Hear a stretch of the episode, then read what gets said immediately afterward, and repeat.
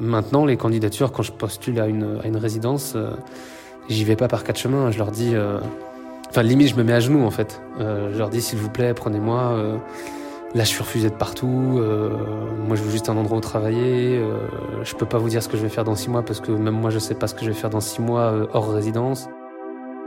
Il réside aussi entre nous des possibilités de lutter contre, de mutualiser les ressources, d'être dans des rapports d'entraide, de solidarité par rapport à des projets, que ce soit dans des ressources humaines ou financières. Et c'est comme ça aussi qu'on va essayer de déjouer euh, cette précarité en construisant aussi des, modèles de, de travail et d'économie euh, euh, par nous-mêmes.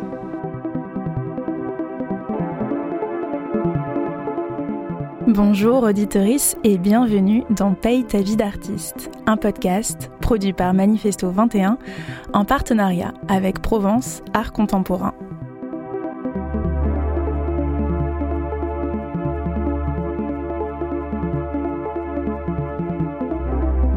L'artiste est-il ou elle un ou une travailleuse comme les autres? Vendre ses œuvres et faire des œuvres qui se vendent pour gagner en notoriété ou cultiver sa précarité par amour de l'art?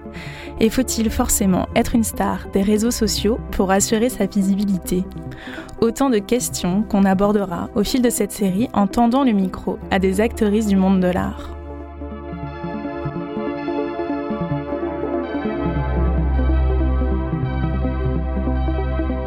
On espère mieux comprendre la nature du travail artistique, les rouages du monde de l'art contemporain et de son marché, et surtout, ouvrir des pistes de réflexion et d'action vers un renouvellement des pratiques.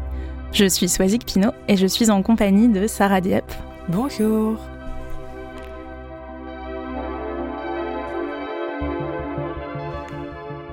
Pour ce premier épisode, on reçoit Géraldine Michelot. Bonjour. Tu travailles dans l'art contemporain depuis 15 ans, tu es passée par tout un tas de postes, médiatrice, chargée de production d'expositions, responsable de centre d'art, commissaire indépendante. Et aujourd'hui, ton activité principale, c'est d'accompagner des professionnels de l'art pour les aider à mieux gérer leur quotidien et à développer avec elles et eux des outils de travail plus adaptés. Barthélémy Bette. Bonjour. Euh, donc sociologue, tu prépares depuis quelques années une thèse intitulée L'art contemporain au travail, enquête sur des pratiques artistiques à la frontière de deux mondes sociaux. Et tu es aussi membre de l'Abuse, un collectif indépendant né en 2018, composé de travailleuses de l'art et d'alliés qui interrogent le milieu de l'art en tant que milieu de travail. Alors ensemble, nous allons réfléchir au mythe de la bohème, cette figure un peu romantique de l'artiste, génie solitaire et torturé, rejetant les conventions, condamné à être pauvre, D'où vient cet imaginaire? Comment porte-t-il préjudice aux artistes? Et pourquoi a-t-on autant de mal à considérer l'art comme un travail? La crise du Covid nous a montré de manière flagrante à quel point l'idée était répandue que la culture était non essentielle. Pourquoi est-ce que c'est aussi largement accepté? D'où ça vient? Comment vous appréhendez ce mythe-là? Euh, oui, effectivement, c'est un, mythe fondateur de l'image moderne de l'artiste. Et moi, dans ma recherche, il y a toute une partie historique. Donc juste pour préciser rapidement, euh, par rapport à ma recherche, parce que c'est un rapport avec le sujet, donc c'est des artistes qui interviennent dans le milieu du travail et c'est perçu comme encore un franchissement de, barrières sociales, euh, comme une forme de transgression, on peut dire, qui correspond à l'autonomisation de l'activité artistique par rapport aux autres formes de travail. Et ça, c'est une histoire qui est euh, très longue qui a commencé effectivement euh, avec le système corporatif où euh, l'artiste était une sorte d'artisan d'art qui était euh, payé de cette façon-là. Ou ensuite il y a eu le système académique. Après la Renaissance italienne où l'artiste a été investi de, de valeurs intellectuelles et il était payé un petit peu comme un fonctionnaire. Et il y a le tournant du romantisme et de la Révolution française où il y a l'émergence de l'artiste indépendant à la fois au niveau des, des valeurs morales, des représentations euh, liées à son activité, mais aussi du fonctionnement économique, dans le sens où il n'y a plus assez d'artistes à partir du début du 19e, euh, euh, plus assez de place pardon, dans l'académie pour intégrer tous les artistes. Et donc, il y a eu l'invention d'une vie en marge, d'une vie de bohème, avec l'invention de nouvelles esthétiques aussi qui allaient contre l'académie. Et donc, à ce moment-là, le, marché a joué un rôle émancipateur par rapport à ces normes-là. Je pense que ce mythe de la bohème par rapport au problème actuel de est-ce que les artistes doivent être payés, c'est plutôt qu'on on lit euh, le fait qu'il y a une sorte d'avant-garde et d'innovation artistique qui est liée euh, non pas à une sorte de, de, rémunération régulière, mais juste à une rémunération par le marché. Et le principe de l'avant-garde fait que cette rémunération peut être différée, c'est-à-dire qu'en gros, la société reconnaît a posteriori le talent et l'intérêt d'un artiste. Donc, ça justifie le fait qu'ils vivent dans une certaine misère. Après, il y a toute une romantisation de cette, de cette vie de bohème et, et sur lequel on, on repose encore pour pas être trop long, parce que c'est une histoire qui a plusieurs siècles, etc. C'est compliqué de la résumer en quelques phrases. C'est aussi la question aujourd'hui de euh, comment on agit par rapport à, ces représentations-là, sachant qu'on est un peu un système à front renversé, au sens où c'est le marché qui joue le rôle d'une sorte de nouvelle académie, euh, aussi bien au, niveau des normes esthétiques, au niveau des, valeurs morales liées au travail. Pour commencer, euh, je peux vous proposer de revenir sur ce que gagnent les artistes. Alors déjà, ça me semble important de préciser que près de la moitié des artistes cumulent plusieurs activités, donc leur travail artistique aujourd'hui, mais aussi des jobs alimentaires ou des postes d'enseignants. Euh, en 2016, 45% d'entre eux déclaraient moins de 10 000 euros de revenus annuels global. Donc ça fait à peu près 830 euros par mois, et donc ça c'est le revenu global, c'est-à-dire le travail artistique plus les autres, euh, les autres rémunérations euh, qui viennent d'autres activités.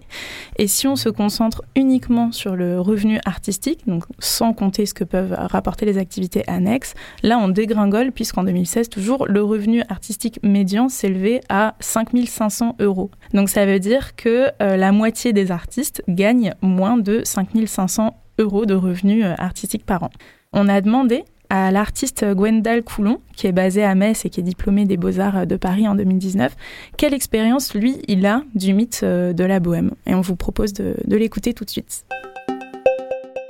Alors le mythe de l'artiste bohème cool, créatif, précaire, euh, torturé, euh, je ne sais pas si j'ai déjà été confronté à, cette position-là personnellement en rapport avec quelqu'un d'autre. Enfin, je me suis jamais vraiment senti dans cette case-là dans une situation précise. Je sais que euh, la première chose qui me vient, c'est plutôt moi, par rapport à cette situation et à, ce, euh, cette mythologie-là, comment je me, positionne quand je me présente euh, à des personnes qui sont pas du tout du, milieu de l'art.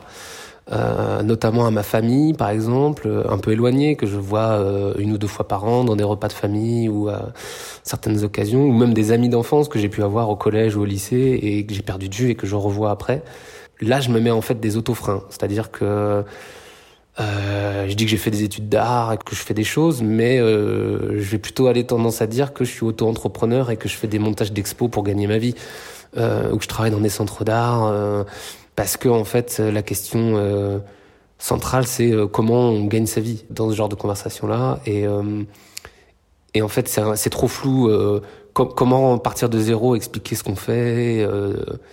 Euh, c'est toujours très long et très fastidieux. Euh, mais bon, après, c'est important en fait de le, de le, faire et de pas euh, non plus aller dans le sens du, de ce mythe. Mais, mais je sais que voilà, quand il y a cette question qui qui arrive, je pense plutôt à ça, à notre rapport, nous artistes, sur la situation et comment en fait on se définit et comment il faut peut-être apprendre à, à repenser nos mots et repenser la situation pour réexpliquer, recontextualiser ce qu'on fait euh, dans d'autres cercles qui sont pas notre cercle à nous, euh, celui de l'art contemporain, quoi. Moi, ce qui m'interroge dans ce témoignage, c'est euh, que du coup, pour lui, être artiste, c'est si peu reconnu comme un métier que quand on lui pose la question de ce qu'est son travail, il va pas se définir comme un artiste, mais au travers des activités qui sont rémunératrices pour lui. Ben, effectivement, il y a un, un, côté un peu productiviste quand on demande aux gens, donc hors du monde de l'art, quand on demande ce qu'ils font dans la vie, on a tendance à répondre à ce qui me rémunère dans ma vie. Et euh, effectivement, euh, le travail artistique en lui-même, entre gros guillemets, c'est-à-dire le travail le, plus visible, et pas euh, pas rémunérateur. Et enfin, je comprends ce, cette cette espèce de micro-censure de Gwendal et d'ailleurs de beaucoup de personnes autour de moi, c'est-à-dire tant que l'activité principale, même si c'est celle qui nous occupe le plus, et pas rémunératrice, euh, on va avoir tendance à insister sur le reste, sur euh, ce qui nous fait vivre ou sur le fait que pour le moment c'est le RSA, mais voilà. Ça repose sur, euh, en fait, du coup, une certaine définition du travail. Je sais que Barthélémy a également fait ces distinctions-là dans ton travail. Est-ce qu'il y a une manière maintenant de peut-être redéfinir le travail par rapport au champ artistique pour avoir une définition qui serait plus juste, qui collerait plus à la réalité? Euh, oui, justement, par rapport à cette intervention de, de Gwendal Coulon.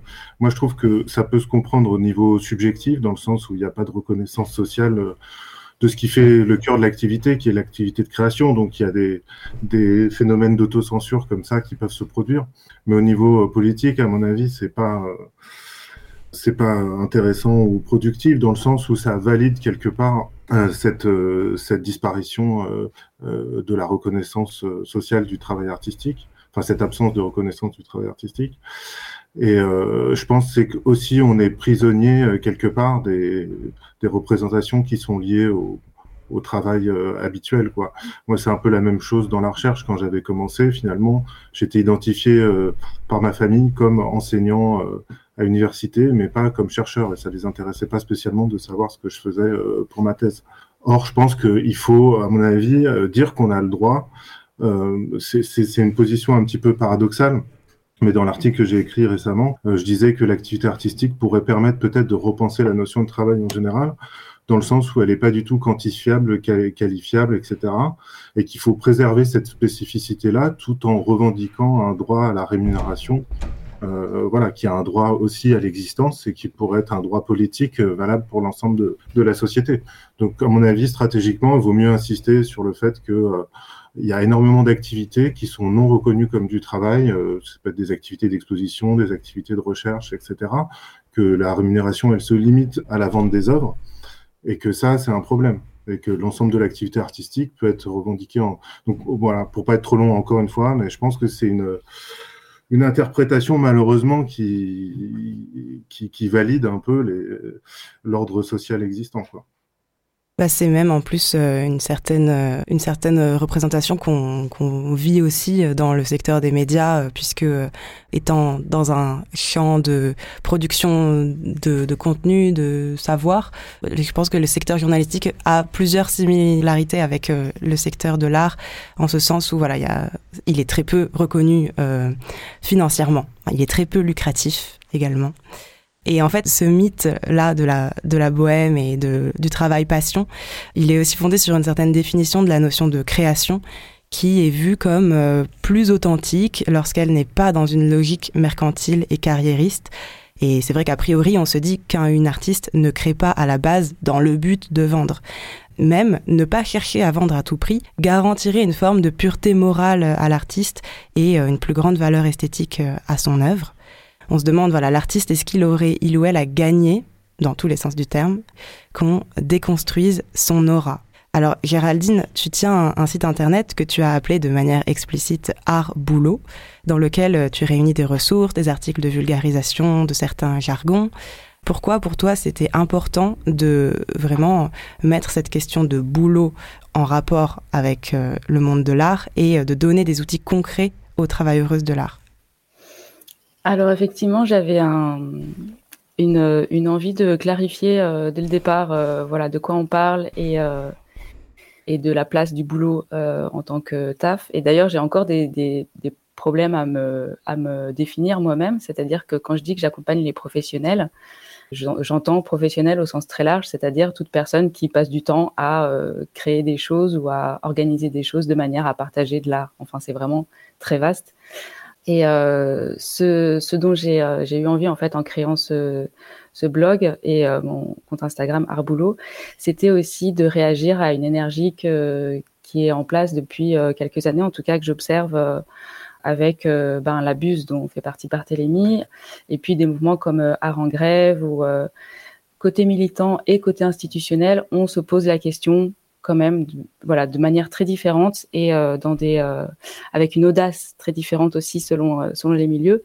Mais cette question du travail dans l'art, donc que ce soit au, au, niveau des artistes, de leur rémunération, des détails de leur rémunération ou des travailleuses autour des artistes, toutes les personnes qui organisent des expos, qui sont salariées dans des structures, qui peuvent être indépendantes aussi, qui sont parfois aussi des salariés déguisés, micro-entrepreneureuses pour faire du montage ou de la production.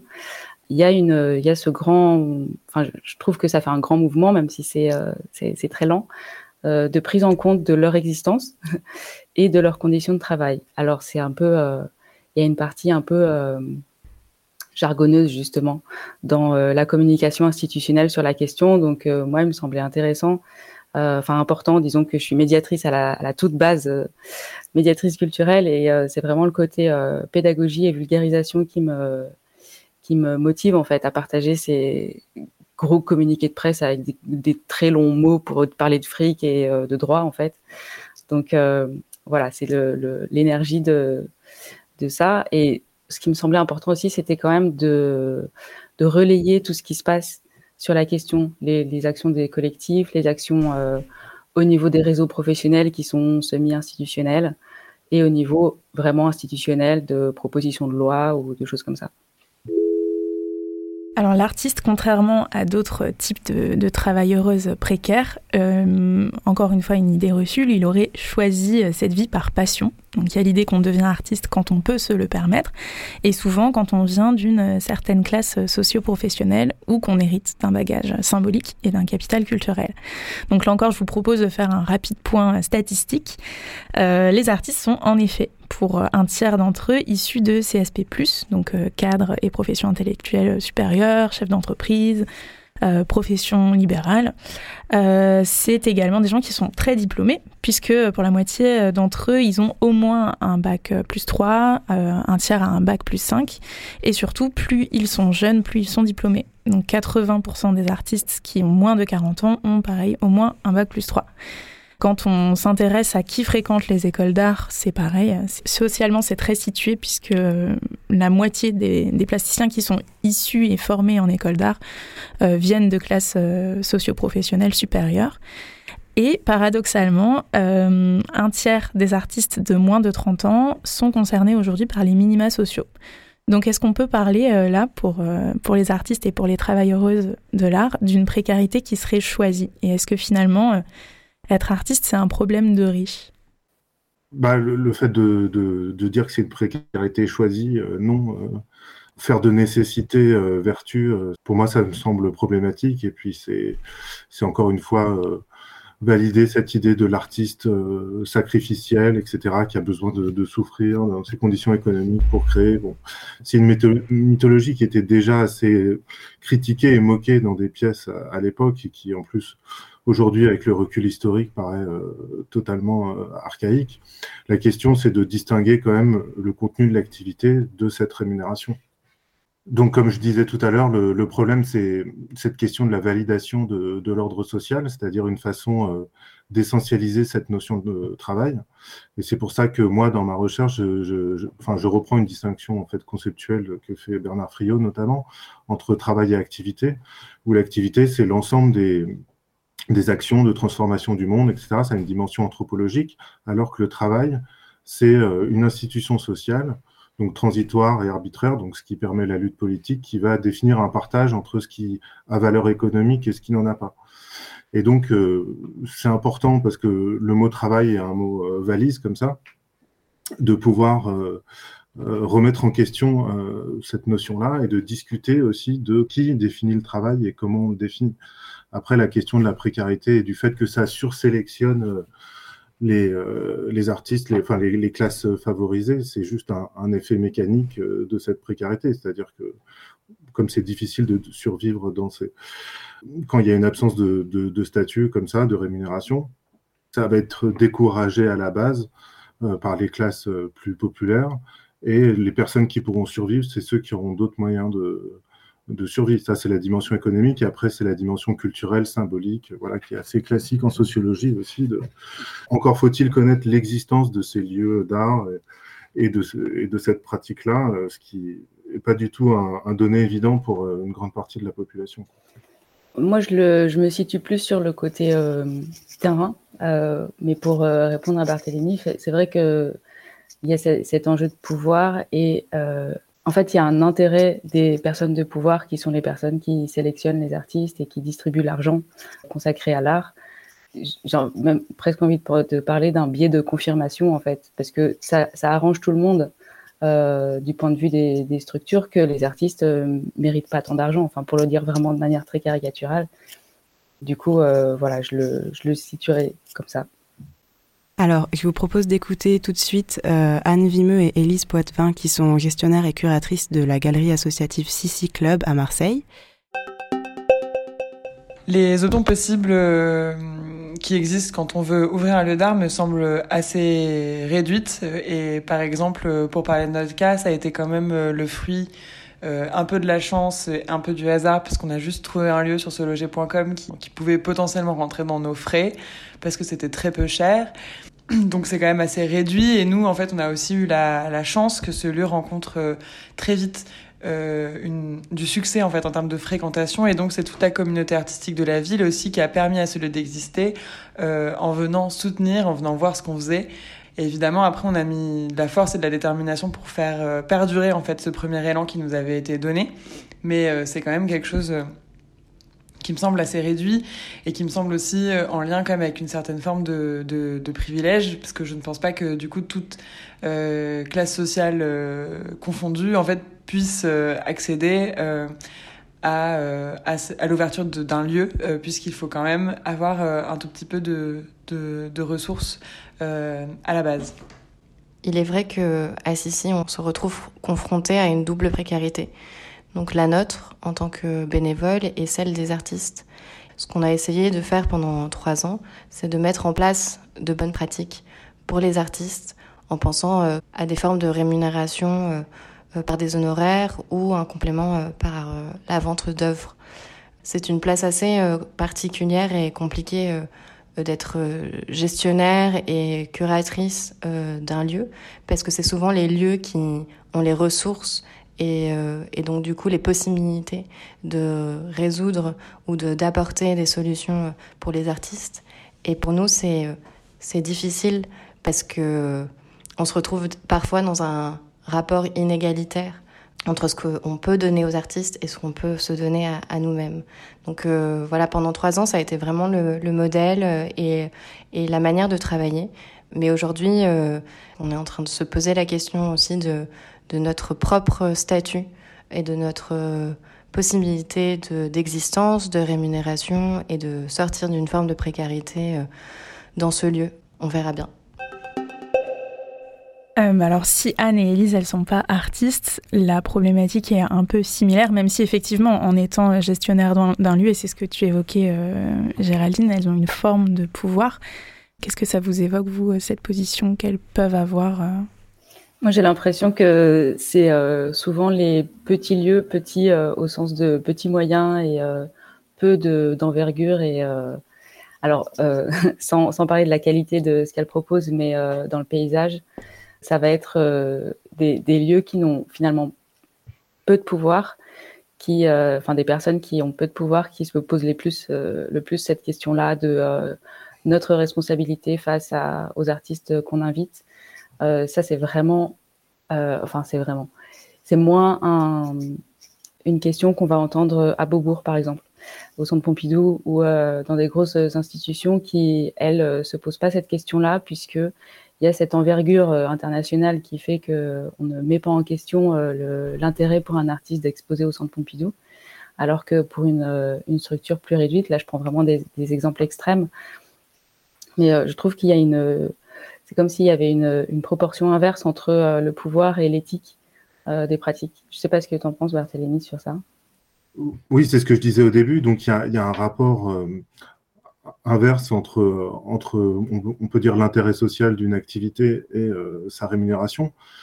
Et ça, c'est bien le produit, euh, pas juste d'une question de répartition de valeur économique, de savoir si on donne plus ou moins dans tel secteur, mais du qui définit ce, ce qu'est le travail ou pas. Et actuellement, c'est vrai que c'est une petite classe euh, capitaliste, on va dire, les détenteurs des moyens de production qui, dans les grandes lignes en tout cas, euh, définissent ce qui fait valeur ou pas, ce qui, ce qui fait qu'il y a des choses qui sont parfaitement toxiques pour la société et qui rapportent énormément d'argent, et d'autres qui sont pas reconnus comme producteurs de valeur économique alors que euh, ça crée beaucoup d'activités. Donc c'est pour ça que euh, pour moi, euh, et c'était un peu aussi le sens du, du, mouvement en grève ou de ce qu'on défend à, à l'abuse, euh, c'est redéfinir la notion de travail bon, à partir d'un secteur, d'un champ plus restreint qui est le, champ des activités culturelles. Ça permettrait effectivement d'avoir cette lutte politique sur la définition du travail. Et dans le champ de l'art, c'était sur cette notion de travailleur de l'art, qui va aussi contre le principe de l'artiste bohème qui est isolé, qui peut pas créer seul dans son coin. C'est tout un, écosystème qui en fait partie et euh, qui doit être rémunéré à, sa juste valeur. Et ça pose quand même une autre question, du coup, de, de dire ça.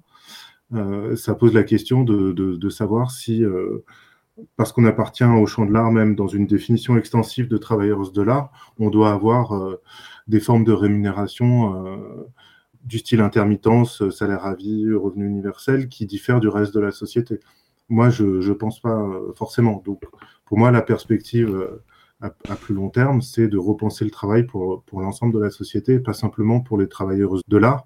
Et disons que la déconstruction de la figure euh, sacralisée de l'artiste, c'est dans le champ de l'art, c'est une première étape par rapport à cette définition du travail, mais qui doit être bien plus large, quoi, et qui concerne tous les champs de production euh, symboliques. On a parlé de la recherche, vous avez parlé du journalisme. C'est tous ces secteurs-là qui sont affectés par, euh, par ces problématiques de non-reconnaissance du travail. Et au-delà de sa condition économique, le mythe de la bohème y véhicule également une image de l'artiste comme en marge de la société, qui rejette les codes conventionnels du travail, qui se développe en opposition à un modèle de société bourgeois. Donc c'est un isolement social qui peut nous amener aussi à penser une précarité non seulement économique et financière, mais aussi sociale. Euh, on vous parlait tout à l'heure de l'artiste Gwendal Coulon, qui a une pratique euh, diverse, allant de la performance à la peinture, en passant par la musique. Et dans son œuvre, il met en scène avec beaucoup d'humour sa propre condition d'artiste, confronté à la violence ou à l'absurdité des institutions culturelles. Donc on l'a également interrogé sur cette notion de précarité dont il s'empare dans son propre travail pour la transformer en matériau artistique. Alors je ne sais pas si c'est ma propre précarité que je mets en scène dans mon travail. Euh, bon, ce qui est sûr, c'est que c'est forcément euh, lié à mes expériences et à ma condition euh, d'artiste, mais euh, c'est pas centré sur une forme de précarité, en tout cas financière, parce que bon, euh, financièrement, je suis pas vraiment précaire. Euh, je travaille, j'ai un job alimentaire comme beaucoup, qui me convient en fait et euh, avec lequel j'arrive à, à jongler pour être suffisamment libre artistiquement et libre financièrement. Euh, mais par contre, ce que je mets en scène, c'est peut-être euh, les précarités de reconnaissance de milieux et d'institutions à la limite dans mon travail et les absurdités aussi de du monde de l'art qui rendent en fait l'action d'artiste précaire. Je pense qu'il y a euh, une forme de précarité euh, aussi euh, idéologique et conceptuelle de, de ce que c'est qu'être artiste. Et moi, c'est plutôt à la limite cette précarité-là qui me qui m'intéresse et à laquelle j'essaie de de coller quoi. Enfin, mon discours d'artiste, en tout cas clairement, ça se rattache à, un, à, une certaine forme de quotidien. De, euh, en tant qu'artiste, on, passe notre temps à faire des dossiers de résidence qu'on n'a pas, euh, des dossiers absurdes. On nous demande des, euh, des rendus, on nous demande des, euh, des projections euh, à, à, moyen et long terme. Qu'est-ce qu'on va faire dans un an et demi en atelier avec des enfants? Qu'est-ce qu'on va produire sur le territoire avec des partenaires sociaux ou économiques? Je trouve qu'on on est beaucoup sollicité ça euh, tend vers une forme de précarité euh, intellectuelle aussi, c'est-à-dire que beaucoup d'artistes demandent qu'une chose, c'est euh, d'avoir les moyens de, de développer leur pratique, de bosser, de rencontrer des gens, mais sans forcément non plus avoir de, de, retour contraint, de retour d'investissement personnel contraint par des ateliers, par des rendus, par des... c'est une condition quand même qui, qui ressort beaucoup de, de plein, plein d'institutions et plein de, d'organisation en fait euh, dans le milieu de l'art. Et en ce moment, en tout cas dans mon travail, c'est peut-être euh, ce que je questionne ou ce que je critique. Maintenant, les candidatures, quand je postule à une, à une résidence, euh, j'y vais pas par quatre chemins. Je leur dis, enfin limite, je me mets à genoux en fait. Je leur dis, s'il vous plaît, prenez-moi. Euh, là, je suis refusé de partout. moi, je veux juste un endroit où travailler. je peux pas vous dire ce que je vais faire dans six mois parce que même moi, je sais pas ce que je vais faire dans six mois hors résidence. C'est un peu ça, en fait, l'idée de mettre face aussi face à leurs contradictions, les institutions et, euh, et le système qui euh, demande des fois peut-être trop aux artistes et qui pose ces artistes, la, condition d'artiste dans une forme de précarité euh, Ouais, social quoi. Est-ce que vous avez des réactions par rapport à ce témoignage? Moi, je trouve vraiment chouette son, positionnement. J'aime beaucoup le travail de Gwendal Coulon par ailleurs. Donc, je suis pas forcément très objective, mais je trouve que ça rejoint ce que j'appellerais de la pédagogie institutionnelle. c'est un moyen qui un moyen en fait de communiquer avec les institutions, avec ces lieux de pouvoir et de décision et de sélection, de manière euh, en fait rentrant un petit peu dans les cases qu'ils qui imposent aux artistes par ces appels à projets, euh, mais euh, en, les, détournant un peu ou en, débordant un peu. Enfin, ça me rappelle une artiste qui témoignait lors d'une journée de co-recherche qui a eu lieu à la Maison des Arts de Malakoff. Alors, je me souviens plus du nom de l'artiste, je suis navrée, mais elle parlait de la manière dont elle facture euh, à ses commanditaires, donc aux structures. En fait, elle part du vrai temps qu'elle a consacré à préparer le projet pour lequel elle avait été invitée. Elle le facture euh, avec un taux horaire euh, correct et ensuite elle applique une remise, une réduction, donc visibilisée sur la facture pour atteindre le tarif auquel, en fait, le tarif imposé par la structure. Puisqu'on sait que c'est souvent dans ce sens-là que ça, se passe. C'est plutôt les, structures qui imposent plus ou moins leur, euh, leur rémunération aux artistes. Et du coup, elle, rendait visible euh, tout le travail invisible, en fait. Enfin, en tout cas, non pris en compte dans la rémunération de cette manière-là. Et euh, je trouve que la franchise de, de Gwendal dans le, fait de candidater en disant bon, c'est bon, j'ai juste besoin de manger, je sais pas ce que je ferai l'année prochaine. je trouve ça assez intéressant dans ce, ce côté voilà pédagogie institutionnelle. Euh, moi, je vais être exactement sur cette ligne-là. Effectivement, euh, au début, euh, Gwendal dit que ça lui pose pas spécialement de problème, enfin qu'il a un travail alimentaire, que ça lui laisse le temps, etc., pour faire le reste. Or, pour moi, être artiste, enfin, pas pour moi d'ailleurs, quand on observe concrètement la difficulté que c'est de produire des œuvres, d'en parler, de les communiquer, de, les exposer, effectivement, de, les produire, enfin tout ce qui fait partie du, travail artistique, c'est en soi un travail à, temps plein. Donc après, euh, l'idée de, jongler avec l'existant, de faire nécessité vertu, c'est sans doute une, euh, nécessité actuelle. Il y a des stratégies effectivement d'infiltration, de détournement euh, qui sont intéressantes à, à observer, mais je pense qu'il ne faut pas oublier l'idée que ça reste le fait d'être soumis à, cet arbitraire de la division du travail qui est extrêmement problématique et qu'il ne faut pas, à mon avis, au niveau euh, politique, euh, s'en satisfaire. Et euh, je sais pas, enfin, ça m'a fait penser.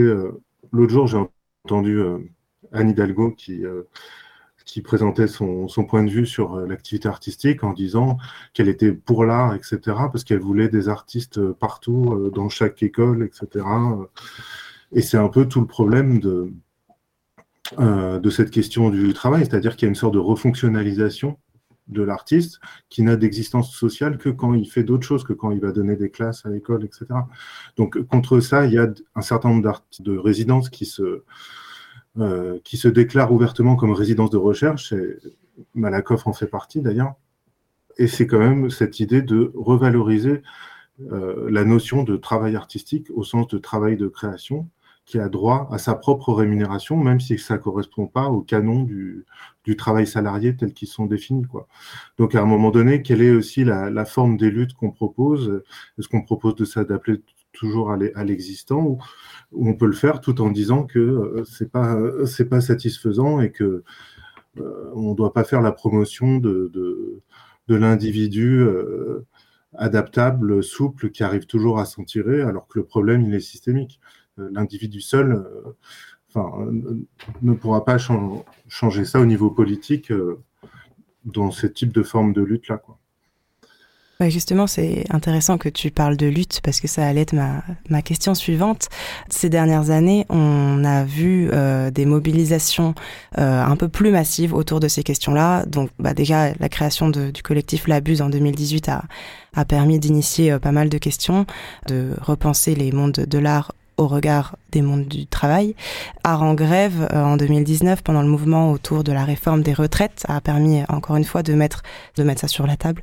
Récemment aussi, il y a eu l'occupation du FRAC PACA ici à Marseille, la création de syndicats de travailleurs artistes auteurs.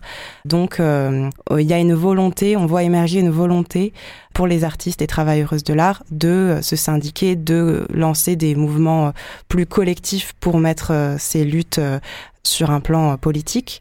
Pour vous, c'est qu'est-ce que ces luttes représentent et, euh, quelles sont vos pistes pour euh, sortir de cet imaginaire de la bohème, en finir vraiment avec cet imaginaire? Bah, je parlais tout à l'heure de pédagogie institutionnelle. Euh, c'est vrai que c'est une micro-lutte, enfin c'est une micro-échelle, puisque c'est vraiment euh, individuellement euh, de, porter ce, message de la manière la plus euh, discrète possible, en fait, effectivement. moi, je pense qu'il faut il faut pas privilégier une échelle à, d'autres en fait. C'est plusieurs échelles de lutte qui, qui peuvent cohabiter et c'est surtout en fonction de la situation de chacun et chacune. Alors c'est un peu un peu complaisant de, dire ça, mais enfin je voilà je, tiens pas à reporter la, responsabilité sur les individus parce que euh, on, peut voir ce discours-là de reprocher aux artistes d'accepter des expositions euh, non rémunérées, par exemple, euh, d'accepter des conditions, ça peut être vu comme une sorte de trahison euh, globale, mais euh, voilà, individuellement, c'est pas c'est pas mon pas mon sujet en tout cas. Il n'y a, a pas une échelle plus efficace qu'une autre, en tout cas plus légitime. Oui, enfin moi, justement, je reproche pas du tout aux individus de, d'accepter des, des, boulots gratuits, etc. Même si je pense qu'il faut essayer de, de conscientiser ça et, de faire en sorte de pouvoir l'éviter. Il peut y avoir un arbitrage aussi, effectivement, qui se fait entre la, un boulot alimentaire qui est assumé comme tel, qui prend un temps défini, et puis un travail gratuit euh, où euh, on s'investit beaucoup. Euh, on finit par se faire déborder par ce travail-là, dans l'espoir d'une espèce de, reconnaissance symbolique euh, qui arrivera ou pas d'ailleurs. Et c'était un peu le sens d'ailleurs de la mobilisation d'art grève, hein, enfin de la mobilisation de l'intervention à Jeune Création où les artistes dénonçaient ce, cette, ce chantage au travail gratuit avec la rémunération sous forme de visibilité, quoi. Après, je pense que concrètement, les artistes et d'autres personnes aussi, pas que les artistes, euh, tous les précaires font comme ils peuvent euh, dans l'existant. Mais je pense que pour autant, il faut pas, euh, faut pas valider ce principe-là et penser euh, plus au niveau collectif euh, comme organisation. Et c'est vrai que là, par rapport à votre question, moi, je trouve que l'émergence d'une politisation dans le champ de l'art, au sens euh, réel du terme, c'est-à-dire de, de, lutte collective et de travail aussi conceptuel, est en train d'émerger, que ce soit sur les violences de genre, etc., qui s'exercent depuis longtemps, qui peuvent être considérés comme un sous-produit de la, la, structure économique aussi, et, et de la, la, la, structure organisationnelle euh, dans le champ de l'art, dans les écoles d'art, mais aussi euh, des, des, luttes sur ces questions du travail. Et il y a notamment l'émergence de ce syndicat qui s'appelle Massico, il y a un entretien qui est intéressant, qui peut être lu d'ailleurs sur le site documentation, et où il précise bien que contrairement aux luttes précédentes des artistes, ils espèrent euh, développer une espèce de culture syndicale où le syndicat ne disparaît pas avec le groupe d'artistes euh, qu'il a fondé et où il envisage des luttes qui vont même au-delà du champ de l'art. Donc là, il y a une vraie notion de politisation qui peut arriver à contester aussi la notion de travail. Et même s'il ne faut pas opposer les luttes entre elles, je pense qu'on peut aussi dire euh, qu'on fait comme on peut sans culpabiliser les gens, tout en disant qu'il faudrait faire autrement et trouver des, stratégies d'organisation euh, différentes, y compris dans l'immédiat et collectives. Il y a d'autres initiatives qui peuvent aller dans ce sens-là, d'ailleurs. Évidemment. Mais en tout cas, oui, cette question de, bah, du syndicat, du collectif, de pourquoi est-ce que les artistes ont des, parfois des difficultés en fait à, à, à, intervenir autrement que de façon individuelle, ça sera euh, un de nos prochains sujets de, de discussion. En attendant, c'est la fin de ce premier épisode de Paye ta vie d'artiste. Donc euh, merci beaucoup euh, Géraldine et Barthélémy d'avoir été avec nous sur ce plateau. Merci à vous. Merci pour l'invitation. C'était le premier épisode de Paye ta vie d'artiste, un podcast qui est produit par Manifesto 21 en partenariat avec Provence Art Contemporain. Si vous avez aimé cet épisode, n'hésitez pas à le noter et à le partager autour de vous.